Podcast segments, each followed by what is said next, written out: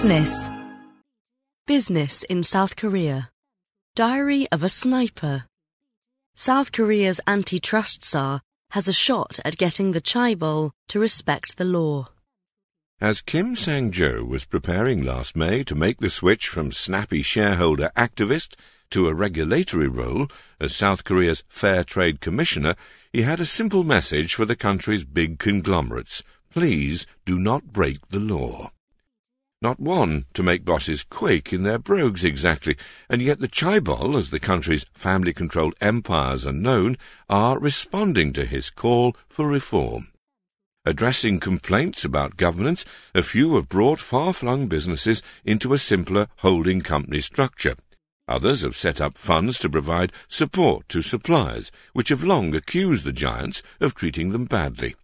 Another group is paying out record dividends to once disregarded shareholders. Mr. Kim was preaching, if not yet to the converted, then to the disconcerted. The Chaebol have had a bruising couple of years.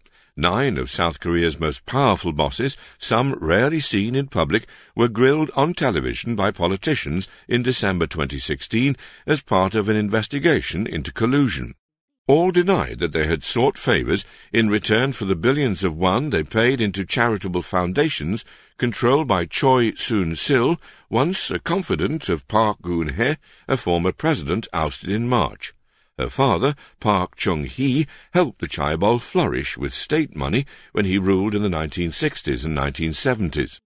Both women are now behind bars on charges of corruption, as is the country's most prominent business scion, Lee Jae-yong of Samsung. Mr. Lee, presumed heir to the electronics to theme park giant, has been Samsung's de facto boss since his father fell ill in 2014.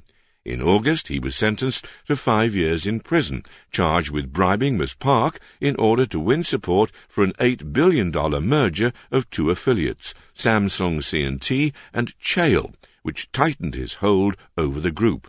He denies any wrongdoing and is appealing. A first judgment is due in the coming weeks. To many, all this marks a watershed in Chaebol history.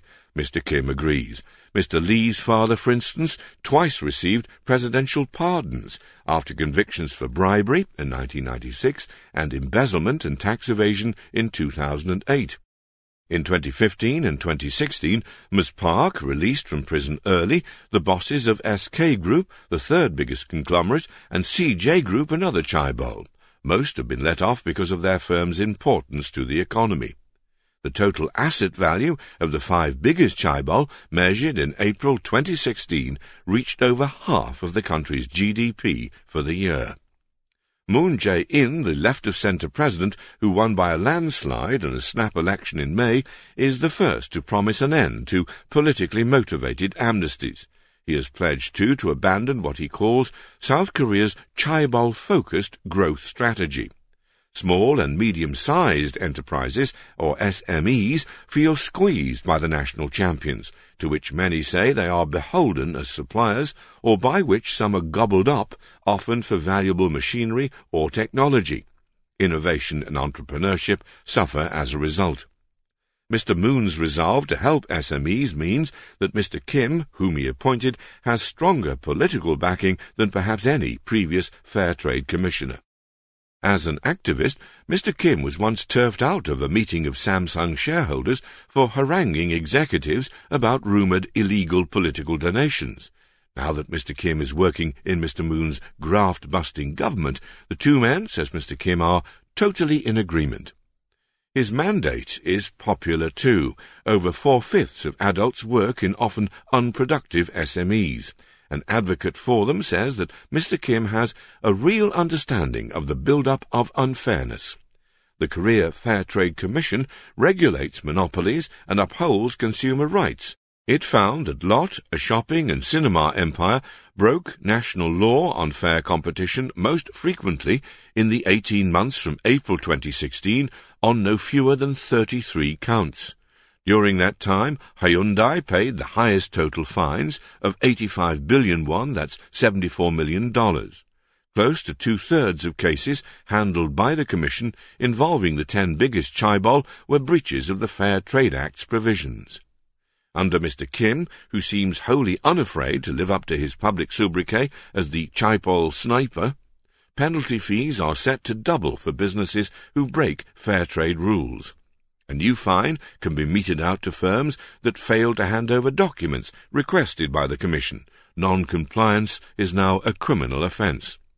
Lee Jae-hyung, an expert on corporate governance at the Korea Development Institute, a think tank, says such measures matter greatly because they raise public awareness. Past leniency towards badly behaved bigwigs means South Koreans have often been oblivious to the seriousness of their infractions. Public pressure is needed to help pass proposed laws on chaebol reform since Mr. Moon's party lacks an absolute majority. Mr. Kim has also raised the possibility of stronger measures against cross shareholdings.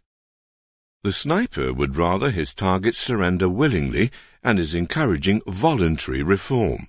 That approach might last longer than big force changes, observers reckon.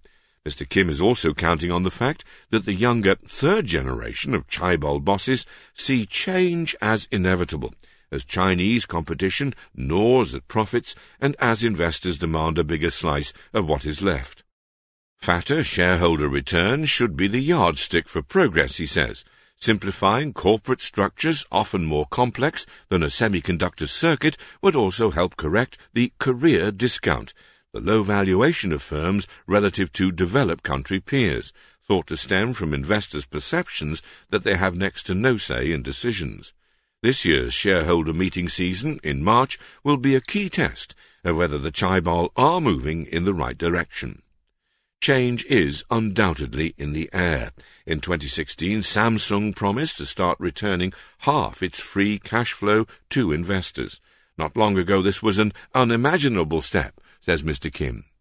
In his first meeting with the Big Four, Samsung, Hyundai, LG, and SK, in June, he asked their professional managers to reform supply chain pyramids to avoid any whiff of collusion he does not meet the owner families. That chain of relationships is widely thought of as an example of gapjil, a term for bullying of firms lower in the hierarchy. SK Group has since announced a 160 billion won fund to pay second and third tier subcontractors directly if a first tier supplier is temporarily cash strapped. Mr. Kim is confident he can convince the Chaebol that the costs of engaging in unfair trade outweigh the benefits.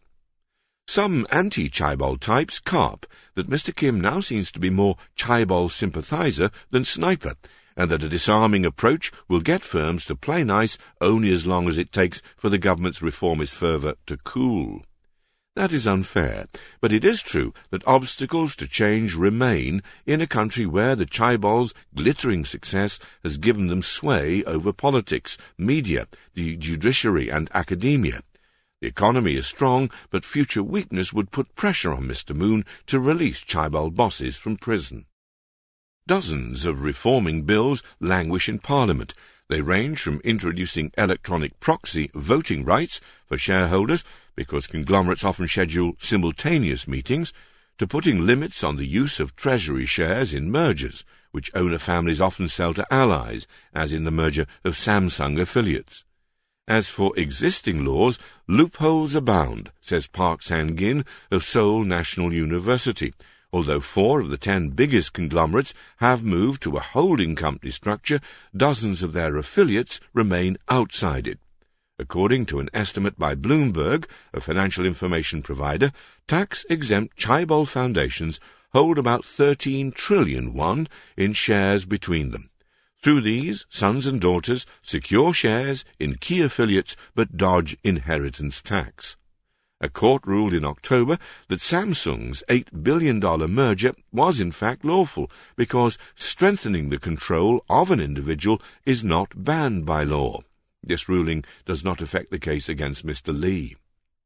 Mr. Kim has no intention of giving the Chaebol a completely new face, he says. That is, not only impossible in his three-year term, but not worthwhile, as the firms are a precious resource for South Korea. Samsung Electronics, that conglomerate's darling, thrived in 2017, clocking up record profits, contributing to a surge in exports for the year, all while Mr. Lee has been cooped up on criminal charges. Unharmed corporate performance has in the past been taken as a sign that misconduct is so commonplace in South Korean conglomerates that investors do not care. But with Mr. Kim now minding the shop, it could just as well be taken as a sign of something better, that the chaebol are becoming more than just a family affair.